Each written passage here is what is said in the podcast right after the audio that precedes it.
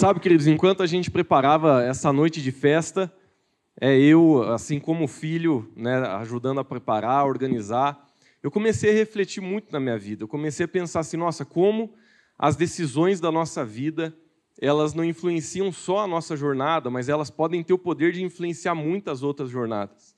Né? Eu acredito que hoje, nessa noite, celebrando isso como igreja, é muito especial a gente pensar nisso, de como as nossas decisões elas podem trazer tanto impacto nas nossas vidas.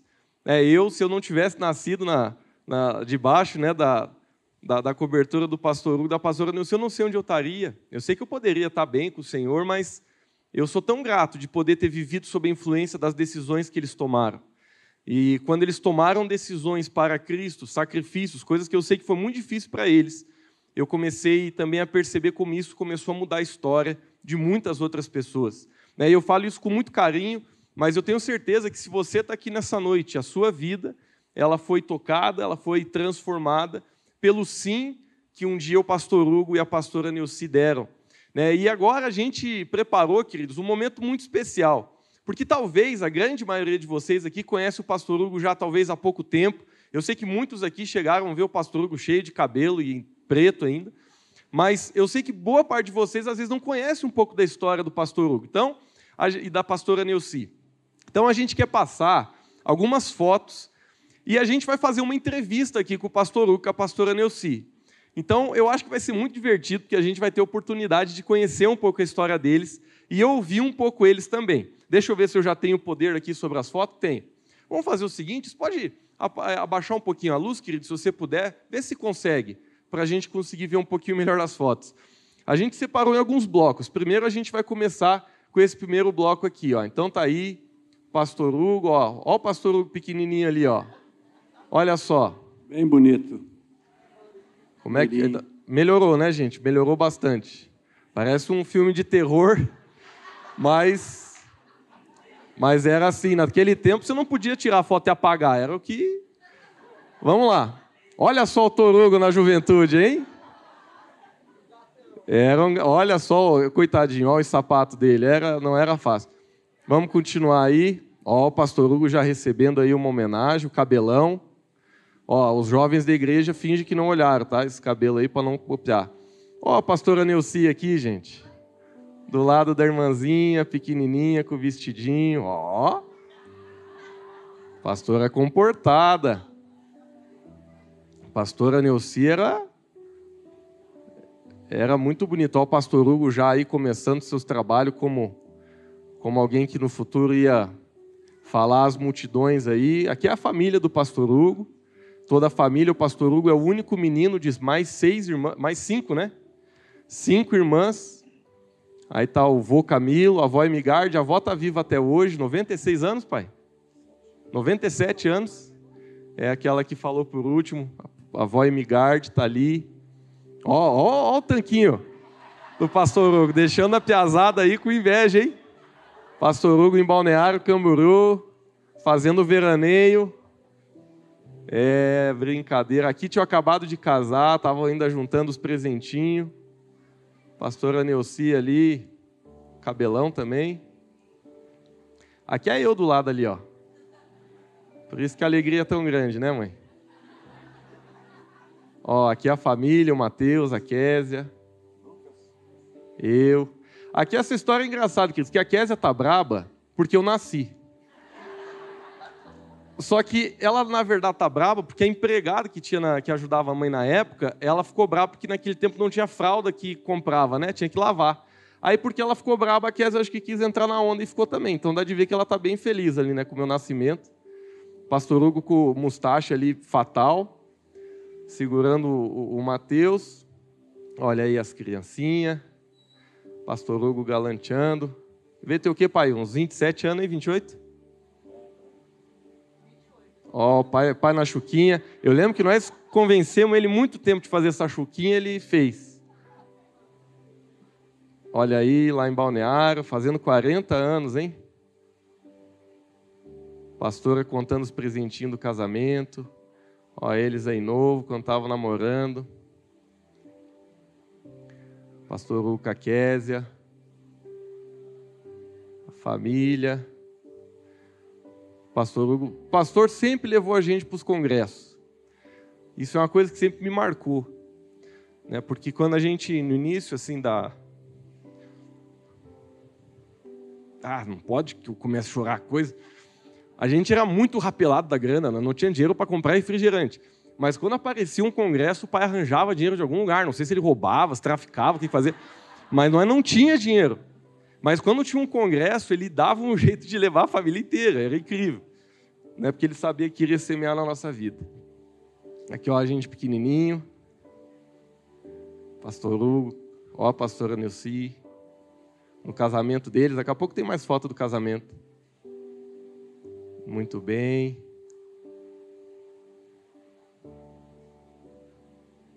Vocês me avisam aí quando acabar o primeiro bloco? Como é que é? Ou não tem divisão? Oi? Não tem divisão? Tá, então tem que adivinhar, né? Beleza, então vou parar aqui.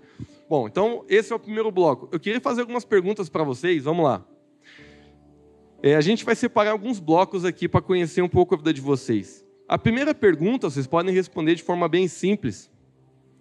Como foi a infância e como que foi a vida de vocês na infância e na juventude de vocês com sua família, com seus pais? Vocês podem falar onde moravam, como é que era a cultura familiar, como é que era a condição financeira, como é que era? Quem quer começar?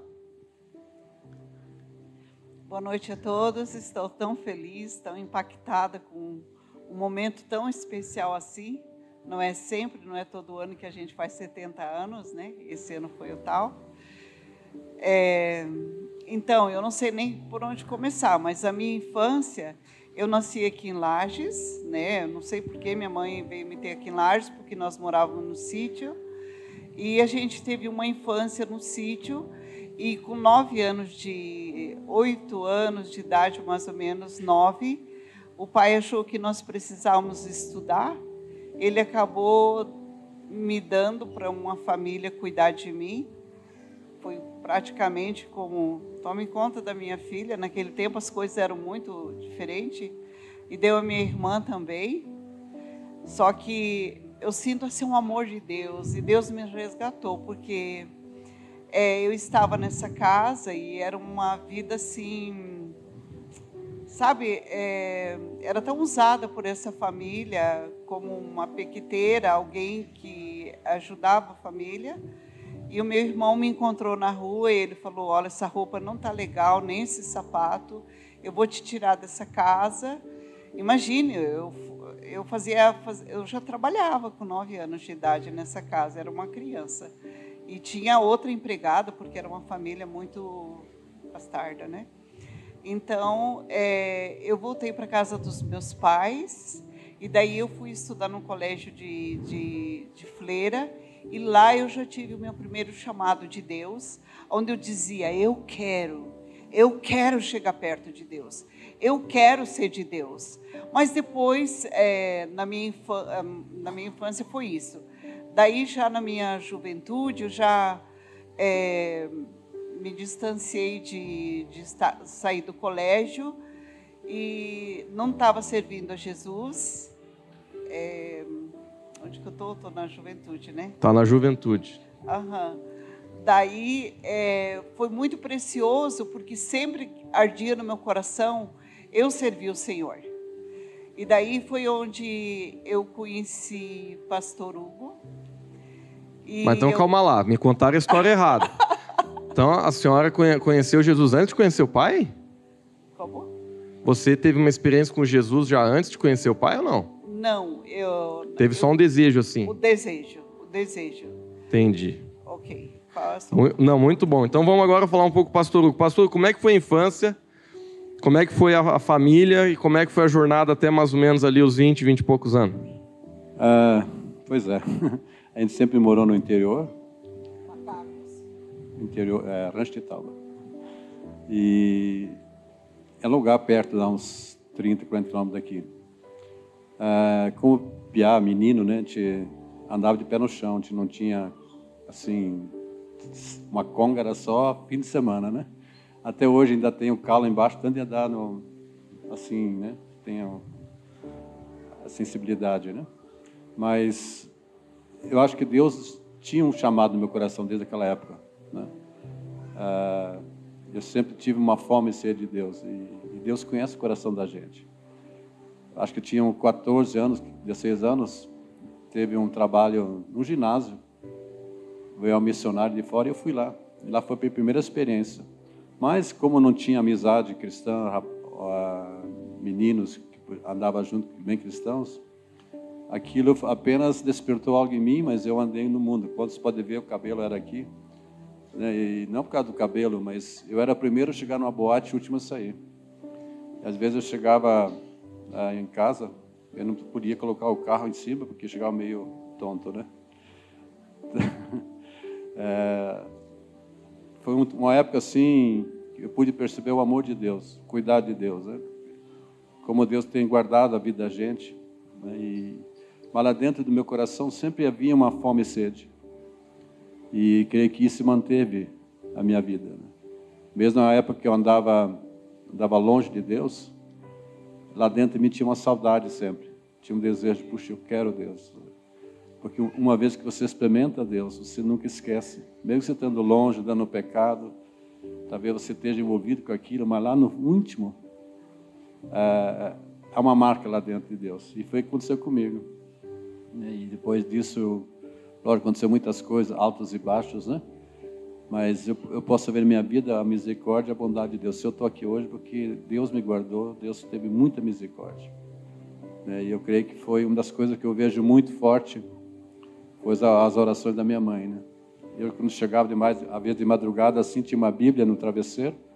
Eu tinha uma raiva daquela Bíblia. Eu disse, que Bíblia, coisa nenhuma. Porque a Bíblia fala que a gente é inimigo de Deus, né? Eu era inimigo de Deus. Mas eh, eu, eu via na minha mãe aquela oração sempre, né? aquele desejo que, que me encontrasse com Deus. Né? E sempre quando eu chegava de madrugada, eu encontrava uma Bíblia no meu quarto. E aquilo me, me irritava, né? porque eu não queria isso. Mas algo me atraía sempre lá. Eu creio que foi isso, foi as orações, né? que, que fez com que Deus me tocasse. Né? Amém. Eu muito contar muitas coisas da infância, né? mas mais ou menos isso. A gente já vai voltar um pouco ao ministério, mas vamos falar um pouco agora do, do relacionamento do pastor Hugo da pastora Neuci, porque eu sei que teve umas coisas engraçadas aqui que a gente vai entrar. Mas a primeira pergunta é melhor perguntar para a mãe, porque mulher sempre tem mais detalhe, né?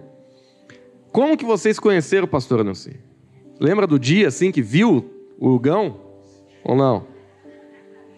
Então, eu estava meio de olho nele, né? E ele estava de olho em mim, tenho certeza. E daí nós fomos num jantar na casa do Dr. Mauro, dentista. E, e, lá nesse jantar, depois que a gente jantava, eram poucas, não muita gente, era uma sala grande, a gente dançava. Nós não, eu não sei, eu não conhecia Jesus. Ele acho que ele tinha tido aquela experiência, mas já tinha abandonado. E daí a gente dançou, né? Só dançamos, né, bem? Naquele tempo a coisa era séria. Daí a gente dançou e ali ficou aquela, aquele contato.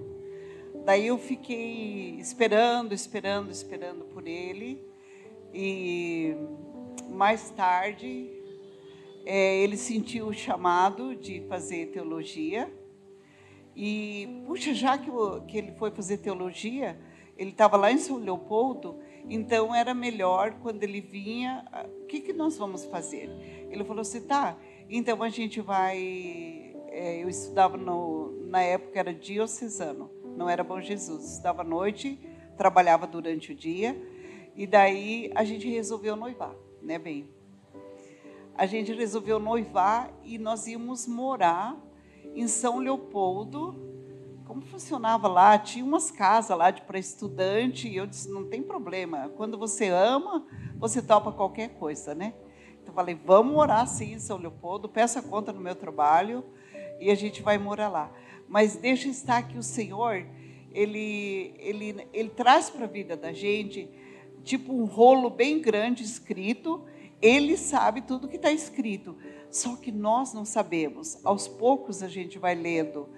E lá eu não sabia que de repente Hugo iria conhecer em Curitiba, pastor Miguel Piper, comunidade cristã de Curitiba, estava começando, e o Hugo foi muito impactado com a comunidade cristã de Curitiba, ele viu as pessoas louvando, ele viu as pessoas se quebrantando na presença de Deus. E ele chegou para mim, ele me chama Nessi, ele falou Nessi, nós estávamos noivos. É, é diferente, eu, é isso que eu quero para mim. Eu não quero ser, eu não quero ser outro tipo de pastor. Eu quero ser isso. Eu quero servir Deus dessa forma. Havia cântico espiritual existiam as pessoas sendo batizadas no Espírito Santo, e isso era dentro de uma casa, aonde começou a comunidade cristã em Curitiba. Ele chegou impactado aqui em Lages. Daí, o que, que aconteceu? Quando chegou no final do ano, ele, ele deixou São Leopoldo e ele veio. Aí começou, eu sempre trabalhando, gente. Eu fui uma pessoa que trabalhei sempre. Eu trabalhando e ele disse para mim: Olha, eu não quero mais voltar para São Leopoldo. Daí começou algo sério, inclusive o pastor Tomás nos acompanhando, o pastor Miguel, eles diziam, é, agora vocês vão ficar na espera santa. Porque daí o Hugo, como que nós íamos casar? O Hugo estava sem trabalho. O pai dele tinha uma madeireira, ele vendeu e ele empregou tudo, ele construiu e, e fez as coisas. Ele, o, ele disse, Hugo, agora você foi estudar em São ele, ele fez outros planos. E daí nós ficamos dois anos e oito meses noivo, né? Pense bem, três anos, não, dois anos e oito, nove meses noivo.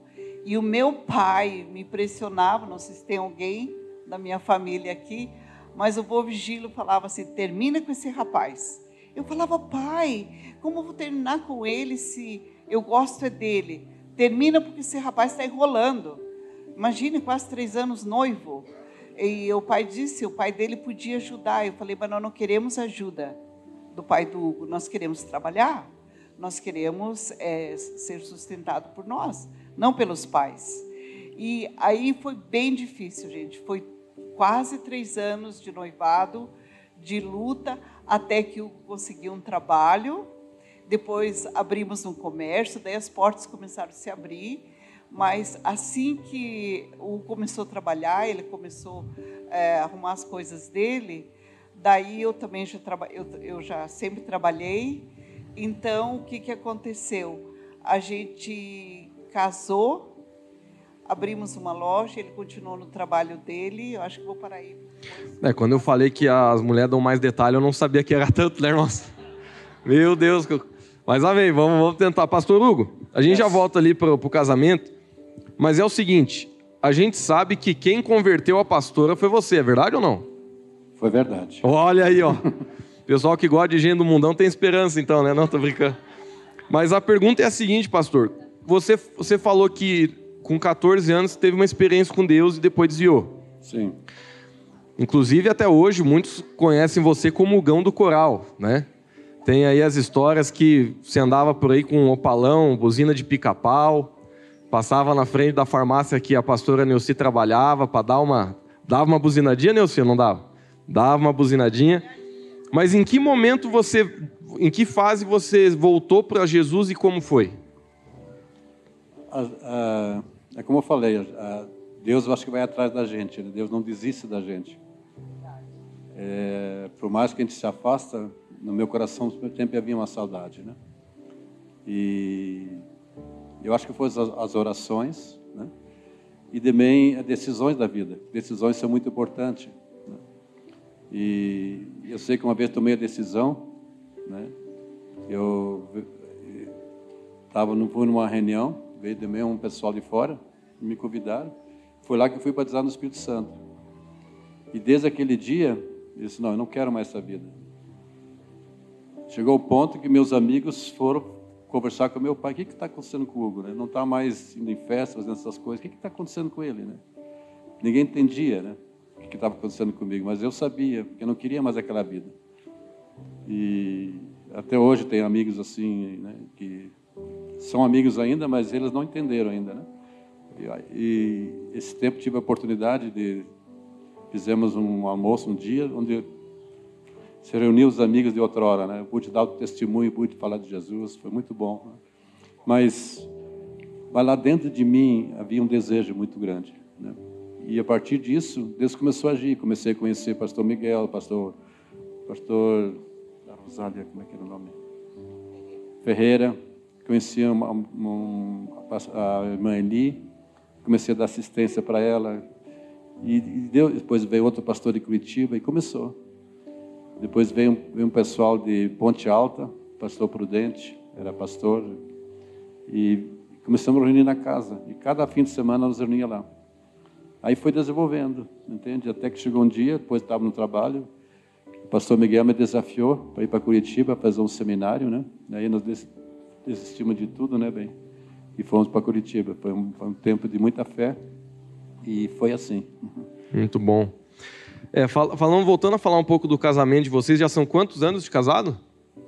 Acho que é a pastora que vai saber responder. Quantos anos, pastor? 41. 41 anos.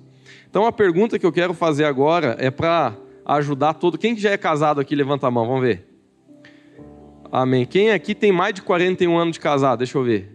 Olha só, tem algumas pessoas que já passaram da marca do pastor Hugo. Tão velho, hein? Mas, mas agora a pergunta é a seguinte: para vocês, o que faz um casamento ter sucesso e prosperar há tanto tempo? que dá sucesso ao casamento é a terceira dobra, Jesus. Realmente eu posso é, testemunhar para vocês. Eu vim de uma cultura totalmente diferente do Hugo. Hugo de uma cultura alemã. Imagina, os pais deles falavam o dialeto alemão, né, Hugo? Até, até quase quando o vô morreu. E eu vim de uma família, como diz que é a minha família? Minha família não é mais de índio, assim, né? A Késia disse que estudou lá e que eu vim do índio. Então, é minha filha, é minha filha.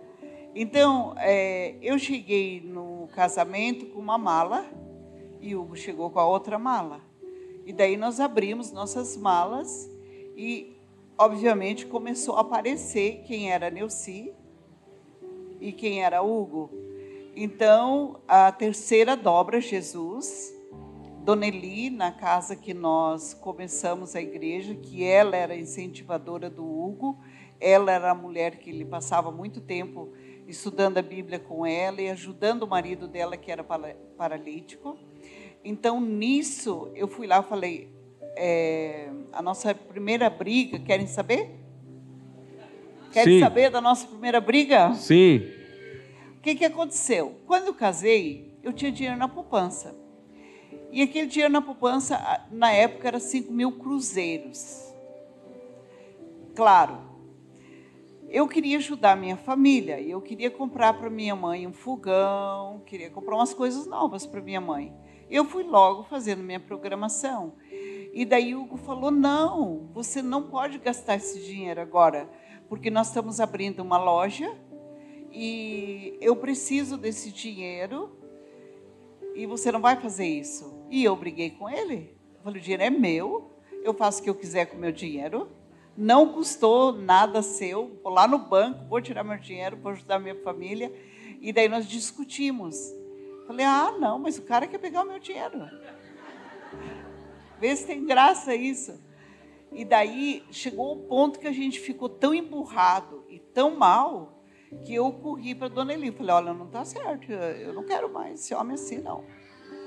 Daí a irmã Eli começou a me explicar é, como funciona a submissão da mulher, que eu não seria um capacho, mas que nós andaríamos juntos, que nós precisávamos andar juntos.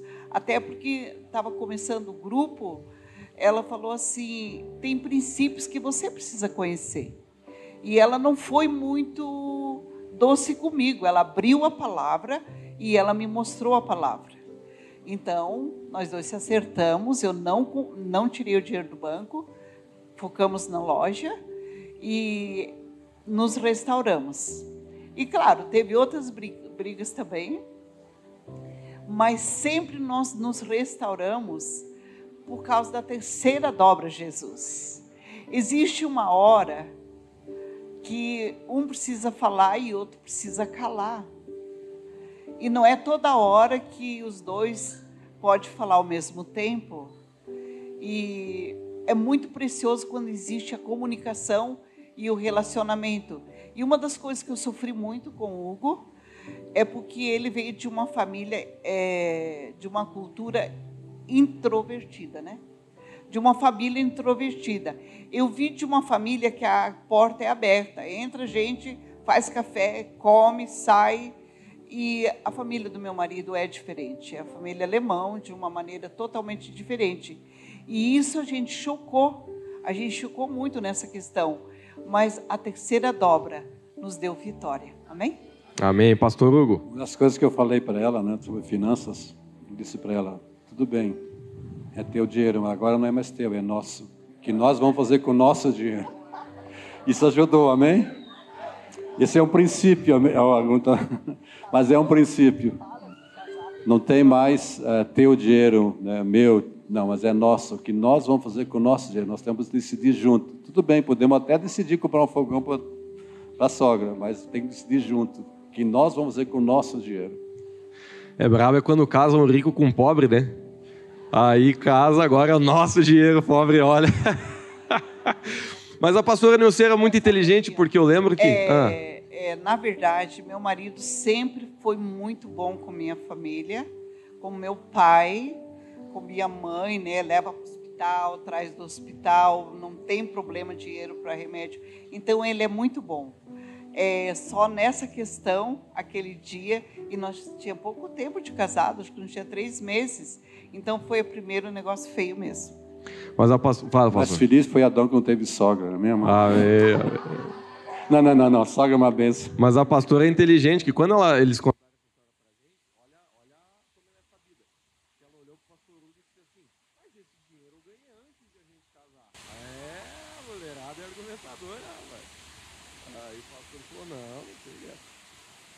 Vamos seguir aqui, gente, agora a gente vai falar um pouco mais sobre ministério. Eu sei que vocês já começaram a falar um pouco sobre isso.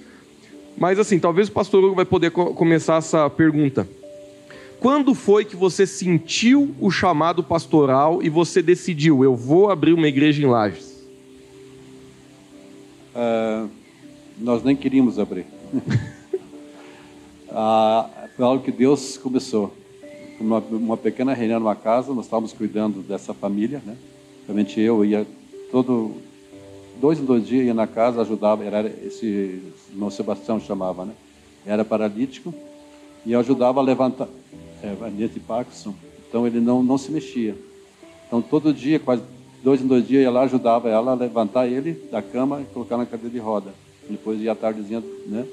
Aí começou a reunião na casa dela e começou a ter oração. Ela convidava uma vez uma vizinha lá, orava e começou a crescer.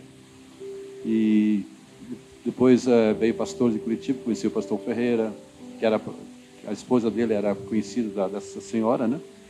E aí começou a obra. E a gente começou a orar e, e veio um pessoal de, de Ponte Alta e começou a crescer. Tinha um grupo de 10, 15 pessoas. Eu acho que tinha os pais do, do do Fernando, né, Fernando? Isso? Cadê o Fernando? Pai da Tatiana, isso. A mãe da Tatiana, o pai da Tatiana, estavam aqui. E começou o grupo. Até que um dia fui desafiado com o pastor Miguel, né, e tinha profecias, né, e a mente deixar tudo que tinha. Eu tive que sair do meu trabalho, e quando saí daquele tempo trabalhava no banco. Uh, meu chefe dizia, mas Hugo, tu vai deixar agora, tu tem cargo aqui dentro, vai poder... Não, eu estou indo embora. Eu abandonei tudo, vendemos a loja e fomos para Curitiba. Né? E, mas, mas foi algo que Deus estava acrescentando no dia a dia. Deus estava levando, dando como farol, assim, um navio seguir para o farol, mostrando profecia, mostrando, abrindo portas. Né? E até que no meu coração diz, é isso que eu quero, é isso que eu, que eu quero na minha vida. Né? Muito bom.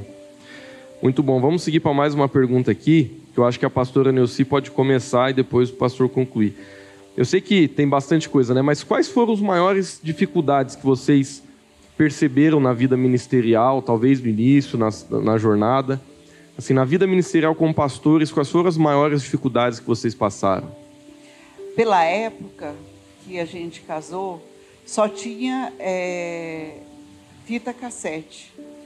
Então, veja, ainda que a gente ficou quase três anos em Curitiba, no Instituto Rema, a gente deixou, a gente deixou tudo aqui. A gente alugou um apartamento muito pequeno e ficamos lá.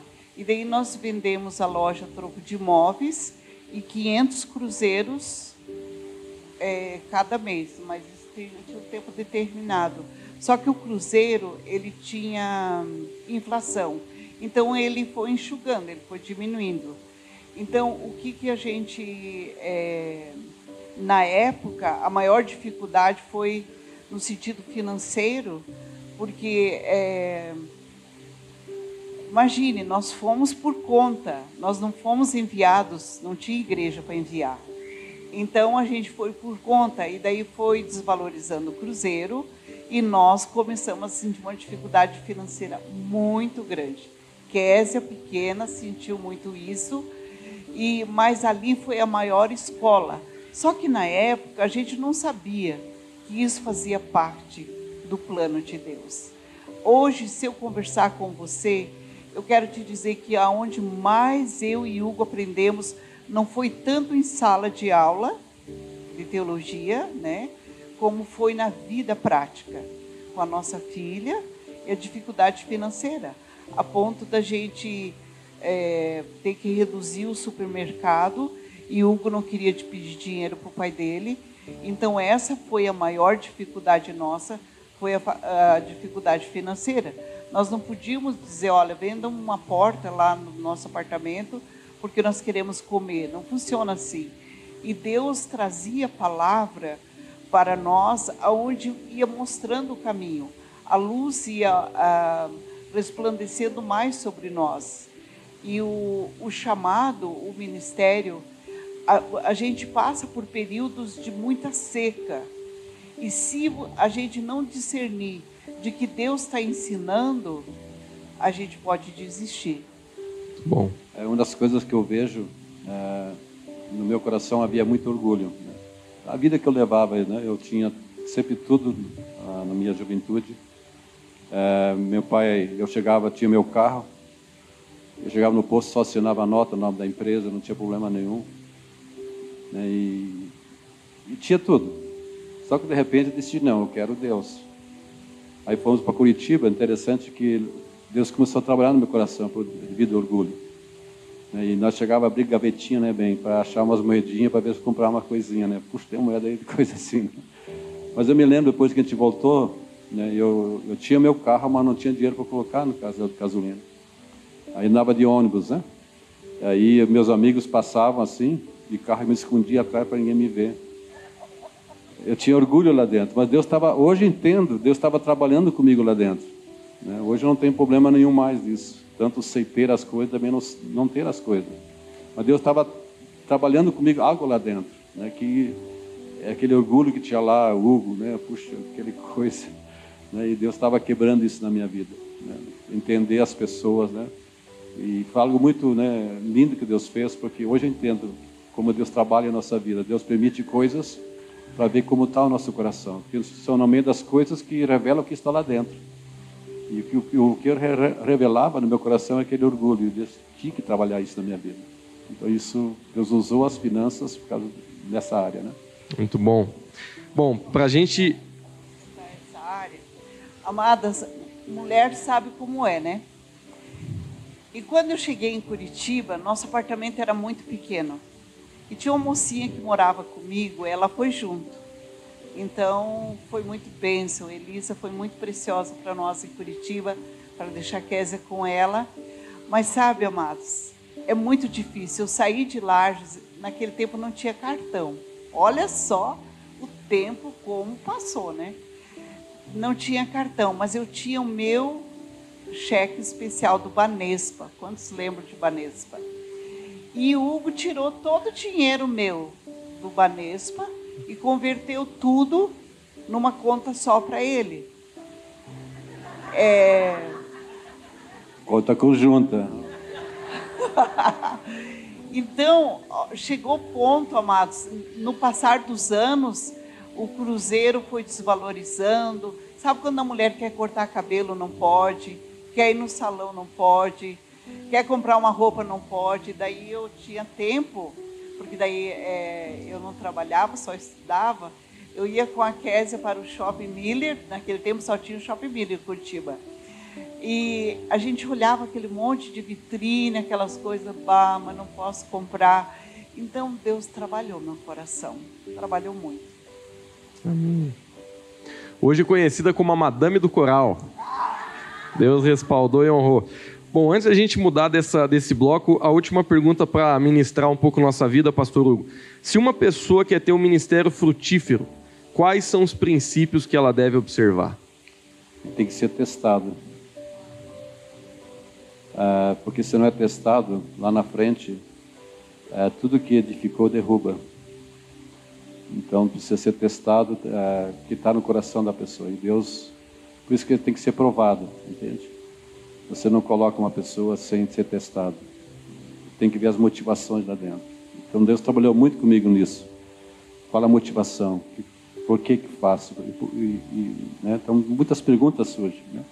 Mas eu creio que alguém que deseja o ministério tem que ter uma motivação correta. Né?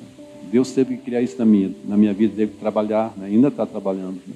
Mas eu, eu, posso sentir como Deus trabalhou esse processo na minha vida. Muito bom. Vamos ver umas fotos aqui então da época ministerial. Se puder abaixar um pouquinho a luz aí. Ó, aqui ó, o pastor Hugo está batizando a Késia. E eu quero que vocês adivinhem quem que é aquele cabloco aqui, ó. Olha ali, ó. Ó, melhorou. Tá ali o tio Adair já aparecendo na cena, ó. Olha só que legal. Aqui é eu já ali, ó, recebendo a unção direto do alto. Tio Adair também ali do lado, batizando. Tio Adair, grande companheirão do pastor Hugo. Aqui o Mateus, ó. Chegava a estar tá com uma camiseta de rock já, o homem. Sendo batizado. Tio Adair também do lado, olha só que legal. Ó, aqui, encontro com Deus, de alguns anos atrás. Pastora Neuci começando na palavra. Pucarana, está dizendo ela.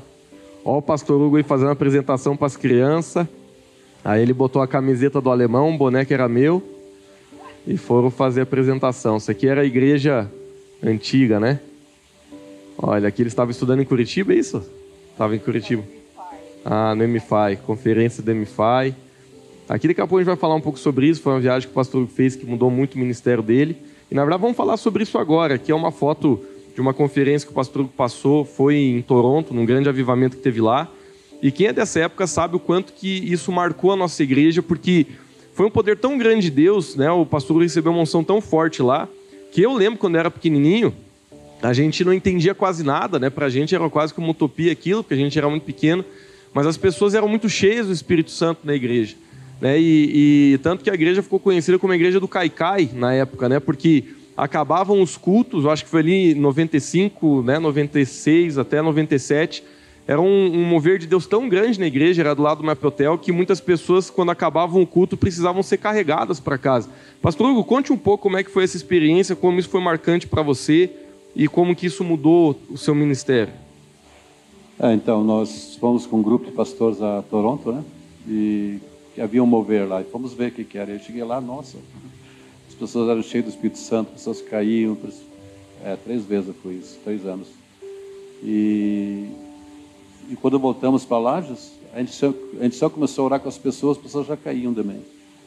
Pessoas se, uh, tinham visões, pessoas se encontravam com Deus, pessoas choravam, né? Foi algo muito especial, porque muitas pessoas vieram para Jesus. Né? Deus mostrava o coração das pessoas lá, lá dentro, né? pessoas que se quebrantavam, se arrependiam, e, puxa, eu, eu quero mudar de vida, né? Então foi algo que Deus estava trazendo nas, no coração das pessoas para trazer as pessoas para Deus, mais perto de Deus. Né? Muito bom. Quer comentar alguma coisa, pastor? Dessa época? É, dessa época, o Hugo foi duas vezes só com a equipe de pastores e outras pessoas. Daí pastor Miguel teve em Lages, e daí o pastor Miguel falou, pastora Nilce, você vai para Toronto? Eu falei, não. Não, porque a gente vai ter que ficar pagando por mês uma viagem que eu, que eu fiz, eu vou ficar pagando quantas vezes? É, por isso eu não vou, eu recebo aqui mesmo Deus. Eu posso encontrar Deus aqui, eu posso ficar com Deus aqui. Daí meu pastor me deu uma chamada que eu já nem lembro mais tudo. Mas ele falou: se você não sabe receber, você não sabe dar? Tá. Ele falou: você tem que aprender a receber, Nelson. Não importa se vocês vão ficar pagando essa prestação de, da, do voo, né? Mais hotel, tudo, você precisa receber. Daí eu fui, eu recebi muito neste avivamento. Esse avivamento foi algo tremendo em Toronto, está na história, onde revolucionou realmente o mundo. As pessoas iam lá para receber e muitas pessoas elas iam com uma expectativa eu não vou me entregar. Elas iam duras assim, eu não vou me entregar. Quando elas viam, elas estavam no chão. Isso era tremendo. E quando nós chegamos em Lages, é, Hugo terminou de dar a escola dominical, que naquele tempo nós tinha dois cultos.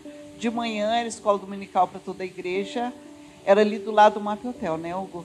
E daí, quando ele terminou a escola dominical, ele começou a orar e as pessoas começaram a cair. Não era algo programado, não era. A unção veio junto e foi algo tremendo. E eu nunca esqueço de um homem, o seu Edgar. Ele contou para mim. Eu cheguei lá e eu falei assim: Pois que história é essa aí de cair? Ele disse: Quando eu vi, eu estava no chão. E ele contava várias vezes aquilo, como eu fui impactado quando eu vi eu estava no chão e ninguém chegou perto dele. Amados, Deus fez algo tão grande naquele tempo, até hoje é, tem testemunho de pessoas que davam um ataque, que tinham vários tipos de enfermidade e elas recebiam a cura de Deus. A questão não é cair, mas quando, como você se levanta depois. Entende? Então, a, era uma mudança de vida que acontecia. Porque não é o cair, cair mas algo que Deus tocava no íntimo das pessoas, Deus mostrava o problema das pessoas. Né? Eu creio que isso Deus está fazendo hoje ainda também. O Espírito Santo está movendo, mostrando que está. Qual o impedimento que está no coração? De você andar comigo, de você crescer, de você frutificar. Eu creio que às vezes há muito impedimento. E naquela época Deus houve esse mover, onde Deus mostrava de fato. Deus mostrava a presença dele, a glória dele. Né? A gente podia falar muito sobre isso, mas foi um tempo tem livros escritos sobre isso, né? sobre Toronto, que havia vinha, vinha pessoas do mundo todo, a, do mundo todo enchia aquele lugar, né? E algo tremendo que aconteceu naquela época. Amém, muito bom. A gente está quase acabando o nosso momento de entrevista aqui, mas eu queria falar de um tema muito importante, que são mentores e amigos da nossa jornada. Eu queria perguntar para vocês quem foram as pessoas que mais investiram na vida de vocês, mentores que vocês lembram assim que realmente ajudaram vocês nessa jornada? Sem dúvida nenhuma, é tão claro para nós. Pastor Miguel Piper foi um pai para nós. Hoje ele já está com o Senhor, mas ele fez o nosso namoro, ele nos confrontou na palavra. Depois ele fez o nosso noivado. Acho que tem foto dele ali, né? É, depois ele fez ele fez depois nosso noivado, depois ele veio, fez nosso casamento, depois ele nos, nos confrontou se verdadeiramente nós tínhamos no coração a ida para a escola bíblica e ele isso é um pai. Ele veio para Lages junto conosco, nós viemos, daí preparamos o terreno, ele veio, ele profetizou sobre a igreja, era muito pouca gente, muito pouco, 30 pessoas. 30 pessoas, eu acho. E ali ele pegou um cestinho e falou: Aqui nós vamos recolher a primeira oferta. Para mim foi muito difícil, porque eu trabalhei a minha vida inteira, desde os sete anos eu trabalhei. Então eu falei para o senhor Miguel: Eu não quero receber de igreja. Eu vou calçar um sapato, vestir uma roupa, eles vão dizer que é dinheiro da igreja eu quero o meu dinheiro, eu vou trabalhar. Daí ele falou: então você não é digna. O trabalhador é digno do seu salário. Então ele, ele trouxe o cestinho, começou a. Ele a, mostrou para aquelas 30 pessoas o que era oferta, o dízimo, porque nós precisávamos pagar o aluguel, nós precisávamos pagar a luz, nós tínhamos já os começos de despesa. Pastor Miguel, sem nenhuma dúvida, foi a pessoa que nos influenciou. Pastor Tomás vinha nos visitar sempre. Pastor Francisco, já está com o Senhor, também vinha. Pastor Valdir também vinha. É, Pastor Davi também esteve. Pastor Ulisses, mora hoje em Campinas, é muito velhinho. Ele vinha todos os meses. Ele estava pastoreando junto com o pastor Miguel é, em Curitiba. Então, nós tivemos pessoas que nos acompanharam e isso foi bom. Amém. Ah, Deus faz conexão com pessoas. Ah, eu vejo hoje, a gente só está aqui porque a gente se conectou com pessoas. Então, quando você se conecta com pessoas certas, há um destino para você. Deus leva, Deus, Deus tem um destino para a gente. Então, quando a gente se conecta com a família de Deus, com homens de Deus, com certeza Deus vai levar o destino. E quando você também sai da família de Deus, daqueles homens né, que, que você tem, Deus tem é, conectado com a gente, a gente perde o destino. Então, por isso que eu creio, né? Por que, que você está aqui hoje? Porque você foi conectado, houve, há uma história. Senão nenhum de nós estaríamos aqui hoje. Mas foi devido a uma conexão que houve. Agora imagine lá para frente o que vai acontecer. Então, quando você se conecta com pessoas certas, você, Deus vai nos levar a um destino certo. Amém? Isso é muito importante a gente entender isso. Amém. Também quando a gente não se conecta, também a gente não vai chegar ao destino. Muitas pessoas se perdem. Eu falei isso hoje de manhã, quem estava de manhã eu preguei sobre isso hoje de manhã, né? Então é muito lindo quando você se conecta com pessoas que, que Deus quer que você esteja andando com essas pessoas. E aí Deus leva você a um destino. Amém. Pastor Hugo já se antecipou profeticamente que essa realmente é a pergunta que eu ia fazer para vocês. A pergunta era essa: qual era a importância de andar com as pessoas certas e honrar essas alianças ao longo da jornada? Quer, quer completar alguma coisa, pastora Nelci? Ou não? É, uma coisa que existe no ministério é muito importante que acontece em toda pessoa que é chamada de Deus é a rejeição. Quando nós chegamos em Lages, é, uma parte que depois eu vou falar. Mas quando nós chegamos em Lages, tinha pessoas, tinha inclusive pessoas da própria família do Hugo que falou: que pena que ele voltou. Nós queríamos um pastor novo. Nós queríamos outra pessoa. Então você sabia que você estava naquele lugar, mas você era rejeitada. Como diz, né? Puxa, eles já são lagianos, o que, que vão fazer aqui? Daí o pastor Miguel falou: maior o milagre, porque as pessoas conhecem a vida deles. Então, eu quero dizer para cada um de vocês: se prepare, porque é um princípio de Deus. O próprio Jesus foi rejeitado. Então, se você for rejeitado, você tem mais certeza de que você tem um chamado de Deus. Amém? Amém. Amém. Bom, vamos ver algumas fotos agora também da, assim, da história da igreja, até baixar um pouco a luz. E aí a gente vai fazer mais uma, uma última pergunta e a gente vai finalizar. Isso aqui era a igreja ali do lado onde era o Miatã, né, onde a gente é, se, se, mudou muitos anos atrás. Aqui o início da igreja também, lá do lado do. lá, lá onde era o Miatã, né? Mas está quase reconhecível aqui.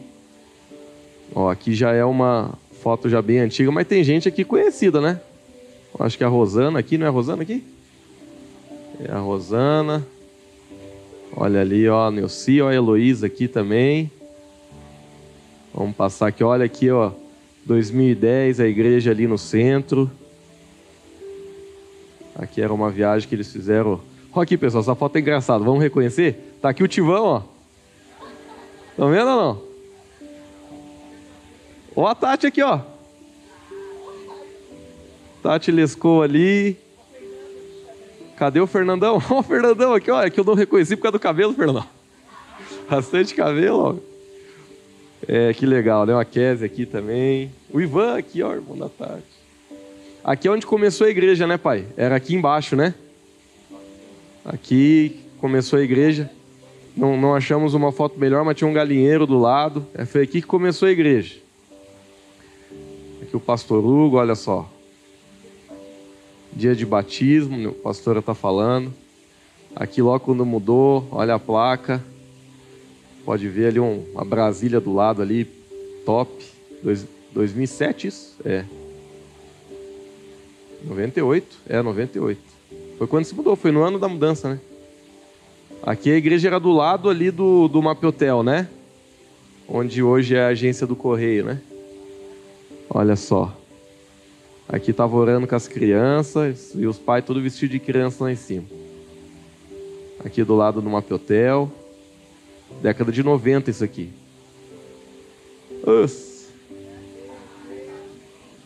Aqui já está o pessoal aí, tudo com os cabelos. Conto com Deus 2009. A igreja. 97. Pastora. Elô do lado ali. Muito bem. Quero fazer uma última pergunta para a gente finalizar. Pastor Hugo, pastor Neucim, todos esses anos de ministério como pastores, o que mais vocês podem dizer não, desculpa, estou na pergunta errada, perdão. Quando vocês olham para trás como pastores durante todos esses anos, quais as coisas mais gratificantes que vocês tiveram ao viver a vida pastoral até hoje?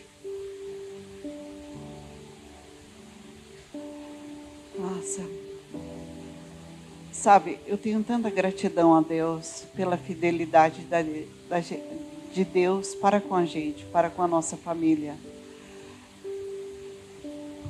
foi tanta fidelidade de Deus. A gente estava passando às vezes por maior fogo, mas a gente sabia que Deus estava presente conosco.